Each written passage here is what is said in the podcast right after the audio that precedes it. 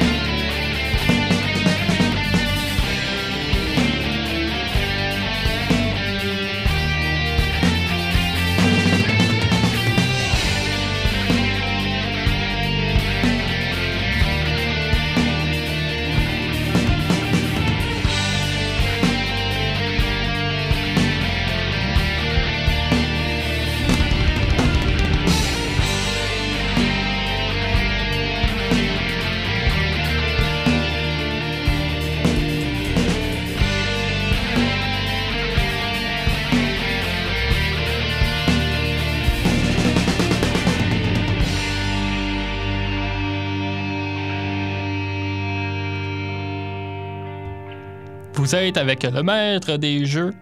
Par le passé, je vous ai parlé d'Arcade Montréal et du Meltdown. J'ai dit que j'en voulais d'autres. Eh bien, il y en a d'autres. Taverne Cobra, North Star, Funzo, Nexus Smart Bar, Nacho Libre et la liste continue. De retour en musique.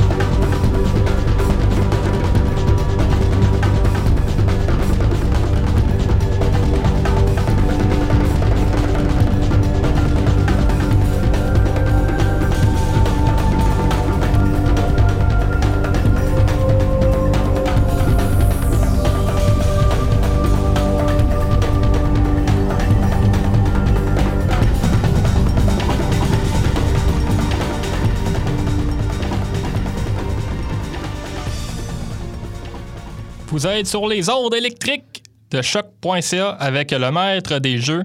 Et là, je vais aborder le sujet de la violence.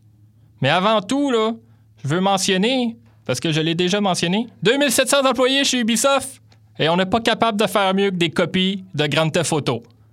Belle transition vers la violence. Comment la violence a commencé dans les jeux vidéo? Eh bien, c'est de la faute à Mortal Kombat et Doom. Mortal Kombat sorti en 1992 et Doom sorti en 1993. Et euh, on en a discuté, euh, le sang gicle à profusion. Est-ce nécessaire? Eh bien, en 1994, euh, on a décidé d'établir des catégories de classement enfants, adolescents, matures, pour bien spécifier que le jeu que le jeu est violent et que les enfants ne peuvent pas jouer avec ce jeu. Moins d'empathie. Moins d'empathie, plus agressif après une partie. C'est ce qu'on mentionne dans les recherches en termes de violence. C'est très peu, hein, finalement. C'est juste la frustration d'avoir perdu. Plus de douleur mentale. Ah, ben c'est trop difficile, je suis frustré. Je suis euh, désemparé. Mais je pas faire euh, de la violence pour autant. Je n'irai pas casser des vitres. La clé, je pense, là, quand on parle de jeux vidéo et violence, c'est d'établir une balance avec le divertissement. Parce que moi, quand je joue à Mario Kart, euh, je veux dire, je peux gagner, puis n'importe qui peut gagner. Mais là, si je joue à un jeu difficile, puis il y a de la violence en plus, ben, je fais juste me défouler. Donc, c'est ça qui est intéressant, parce que tout ce qu'on refoule, finalement, on peut le déverser dans le jeu. Fait que finalement, les jeux vidéo ne causent pas la violence, c'est plutôt le contraire. Puis ce qui est intéressant aussi que je pense qu'on néglige, c'est quand, euh, c'est quand les enfants jouent. Parce que les enfants, quand ils jouent, euh, ils jouent avec de la violence, ils ont des fusils, surtout chez euh, les jeunes garçons, ils ont des fusils en plastique, puis ils se tirent dessus. Puis ça, on n'en parle pas. Mais C'est important, je pense, parce que les enfants, quand ils font ça, ils font face à leurs craintes et à leurs peurs. C'est une manière de matérialiser, conceptualiser tout ça. Donc oui, c'est important qu'il y ait des jeux. C'est important. On se laisse là-dessus. On va avoir euh, l'occasion d'en rediscuter.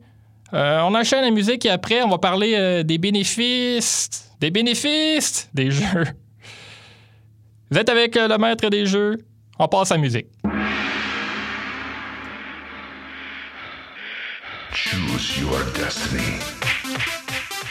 Flawless victory. Choose your destiny. Flawless victory.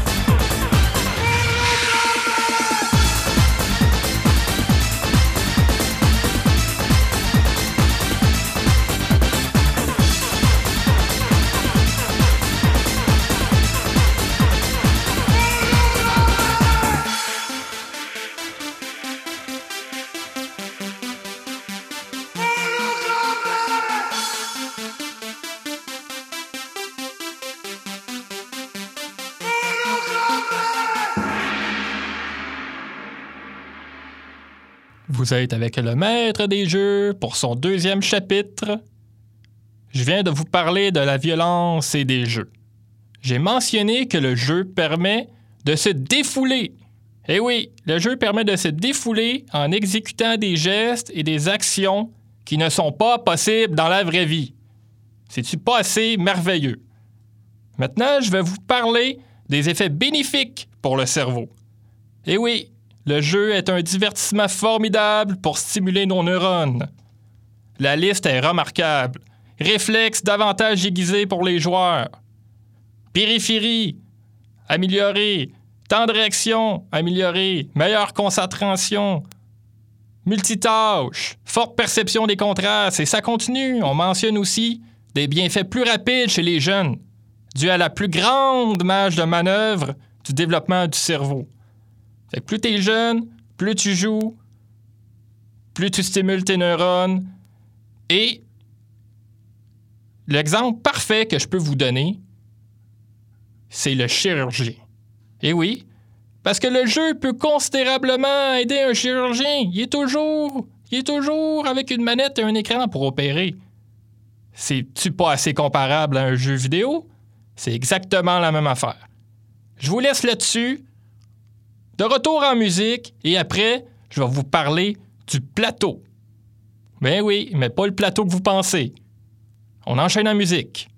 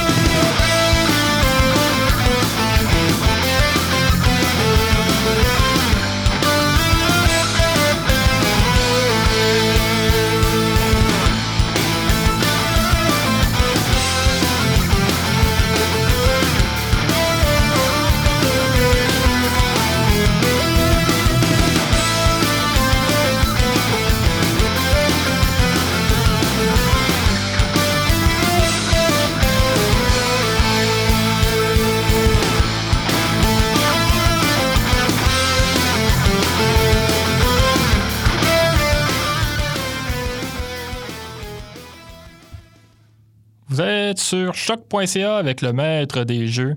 Je vous ai parlé de violence et de jeux vidéo. Je vous ai parlé des bienfaits des jeux vidéo. Et là, je vous ai teasé un peu avec le plateau. Eh bien, qu'est-ce que le plateau?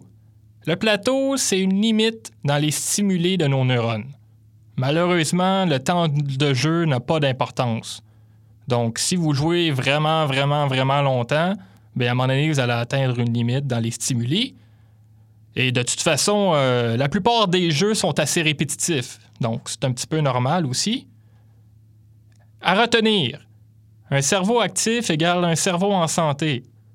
Donc, quand on joue, eh bien, notre cerveau est actif, alors notre cerveau est en santé. On mentionne dans les recherches l'importance de la variété. Donc, il faut jouer à plusieurs jeux. Il ne faut pas tout le temps jouer à Candy Crush. Il faut aller voir ailleurs. Là. Jeux de course, jeux d'action, jeux de casse-tête, jeux d'aventure. Je pourrais en nommer plein d'autres. Donc, il faut vraiment aller voir ce qui se fait dans différents genres et apprécier ces genres-là aussi. Parce que là, si on joue deux minutes puis on n'aime pas ça, bien, ça donne rien. Là. C'est pas de la variété, ça. Donc, je répète, le temps de jeu n'a pas d'importance. Donc, euh, arrêtez de dire, ah ben moi, euh, je joue à Waiton 24 heures sur 24, ça change rien. Parce que c'est important aussi la récupération. Donc, pour récupérer, bien, il faut aller dormir. Donc, euh, je vous invite euh, à, à, un moment donné à arrêter de jouer là, si ça fait trop longtemps, parce que, anyway, ça n'a rien changé à votre cerveau. Donc, allez donc dormir, prenez donc une petite pause. Je vous ai mentionné la variété. Ben, c'est comme dans la vie de tous les jours. Essayez différentes tâches et explorez un peu plus. Tant qu'à faire toujours les mêmes actions à chaque jour, c'est-tu pas assez plate? C'est bien beau la spécialité, mais faut avoir des connaissances plus ancrées de façon généraliste aussi. Ça peut pas nuire.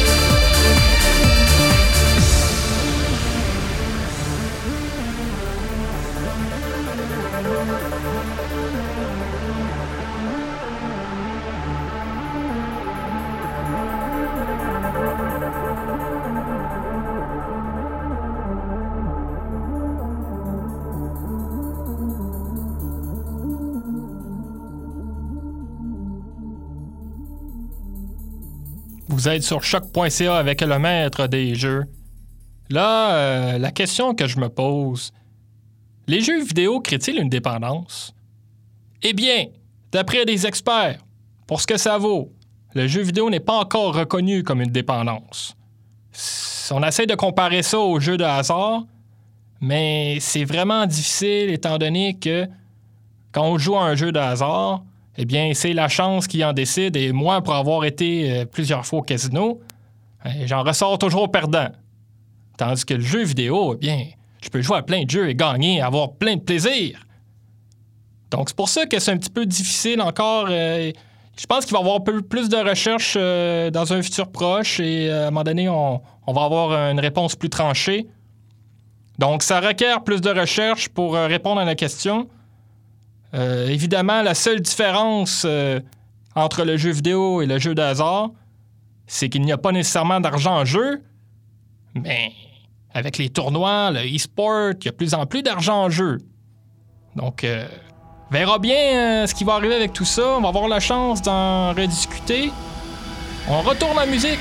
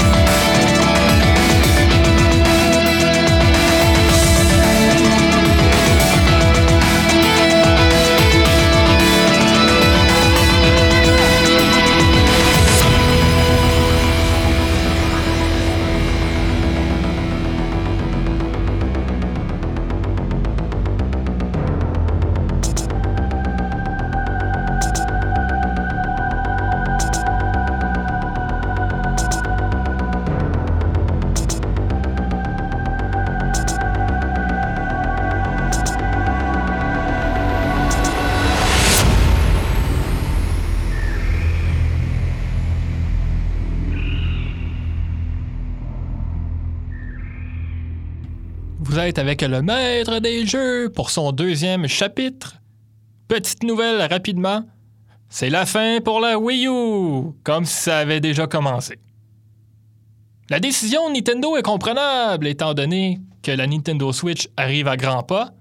Cependant, là où j'ai de la misère à suivre Nintendo est dans sa nouvelle vieille, nouvelle vieille mentalité de faire comme Apple et de mettre une quantité limitée. C'est déjà difficile de réserver une Nintendo Switch, puis en plus, la console qui ont sorti avant Noël, la NES numérique, est déjà rendue un objet de collection. Ben moi, je vais aller au magasin, si j'ai allé au magasin, parce que oui, euh, maintenant on peut magasiner en ligne, mais admettons que je m'en vais euh, dans un magasin proche de chez moi qui vend des jeux vidéo, et là j'arrive, plus rien sur les tablettes. Qu'est-ce que je fais? Eh bien, c'est clair que je dis au diable les nouveaux produits Nintendo, et je retourne à mon Super Nintendo.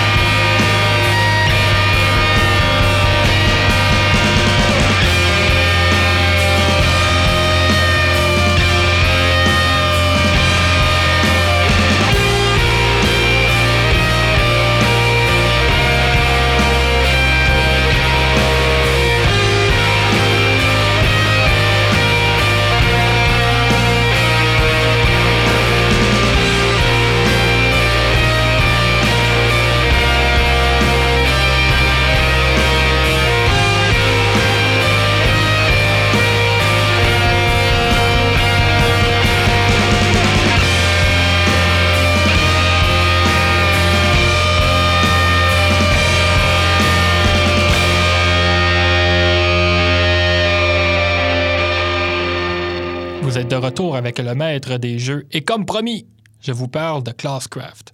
Rapidement, parce que ça ne me tente pas tant que ça d'en parler, mais je pense que c'est important. Classcraft, c'est une application web créée en 2013 par Sean Young, un Québécois d'origine, même si son nom n'est pas québécois pantoute. Cette application-là permet aux professeurs de diriger un jeu de rôle dans lequel leur élève incarne différents personnages. Bon, c'est assez familier avec bien des jeux de rôle, alors euh, ben, le principe, euh, c'est comme un jeu de rôle. On utilise plusieurs conventions qu'on retrouve dans les jeux vidéo modernes pour que les élèves atteignent des niveaux, des niveaux supérieurs plus on accumule de points. Il y a aussi un travail en équipe euh, parce que s'il n'y a pas de travail en équipe, on n'a pas de pouvoir. Donc le travail en équipe permet d'acquérir des pouvoirs qui ont un impact réel sur notre vie c'est-à-dire d'être plus motivé à l'école. Je vous laisse en musique. Après, je vous parle de la réception. Est-ce que ça marche tant que ça, Classcraft?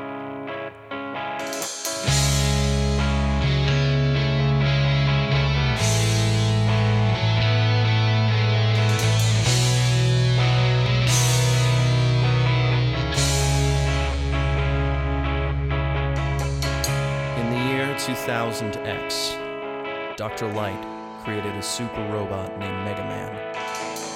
Mega Man defeated Dr. Wily once. Now, Dr. Wily has created eight new robots of his own.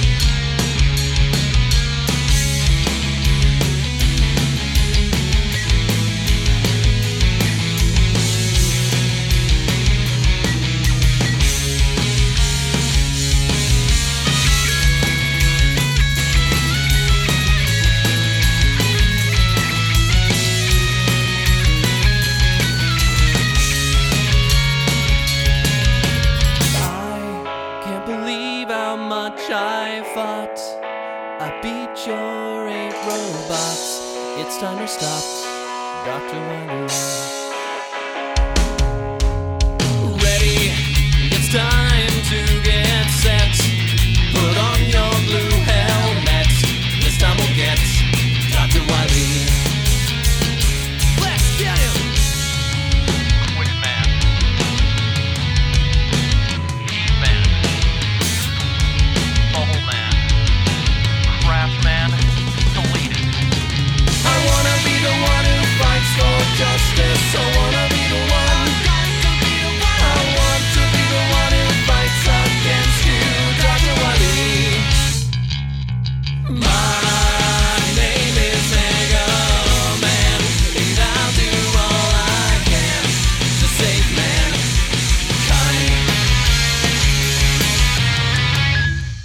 De retour avec le maître des jeux et on continue sur Classcraft. Je vous ai expliqué comment ça fonctionne. C'est tout à fait comme un jeu de rôle. On implante ça dans une école. Les gens font des devoirs, sont motivés, gagnent des points. Il y a de la compétition. Il y a aussi de l'entraide. On gagne des pouvoirs. En date euh, d'aujourd'hui, eh bien, plus de 7000 professeurs dans 50 pays différents ont adopté Classcraft. De plus en plus au Québec, parce que c'est ça qui nous intéresse. Les gens qui sortent de l'école, qui font des stages dans les, différents instituts scolaires, essayent de l'implanter. Parce que oui, comme toujours, quand il y a du changement, il y a des gens qui ne sont pas en accord. J'ai parlé dernièrement avec une madame qui a vécu le pitch de vente de Classcraft et elle n'était pas en accord avec eux parce qu'elle disait que ça aide juste les jeunes garçons. Mais pour moi, là, dire ça, c'est revenir à une certaine époque où on pensait que c'était juste les jeunes garçons qu'on visait avec le jeu vidéo. C'est pas parce qu'il est écrit Game Boy que c'est juste pour, euh, pour des gars. Là. Faut faire attention avec ça. Je pense qu'il y a beaucoup de filles aussi qui aiment ça, les jeux vidéo. Puis de toute façon, je vais vous dire, bien franchement, les jeunes euh, garçons décrochent beaucoup à l'école. Donc si on a un outil pour les aider, c'est bien tant mieux. Mais bon, mon avis là-dessus. Je trouve ça très intéressant. J'aurais aimé ça, pouvoir vivre un truc comme Classcraft, mais je pense que le meilleur outil pour tout jeune qui désire apprendre, le meilleur professeur, c'est l'ordinateur.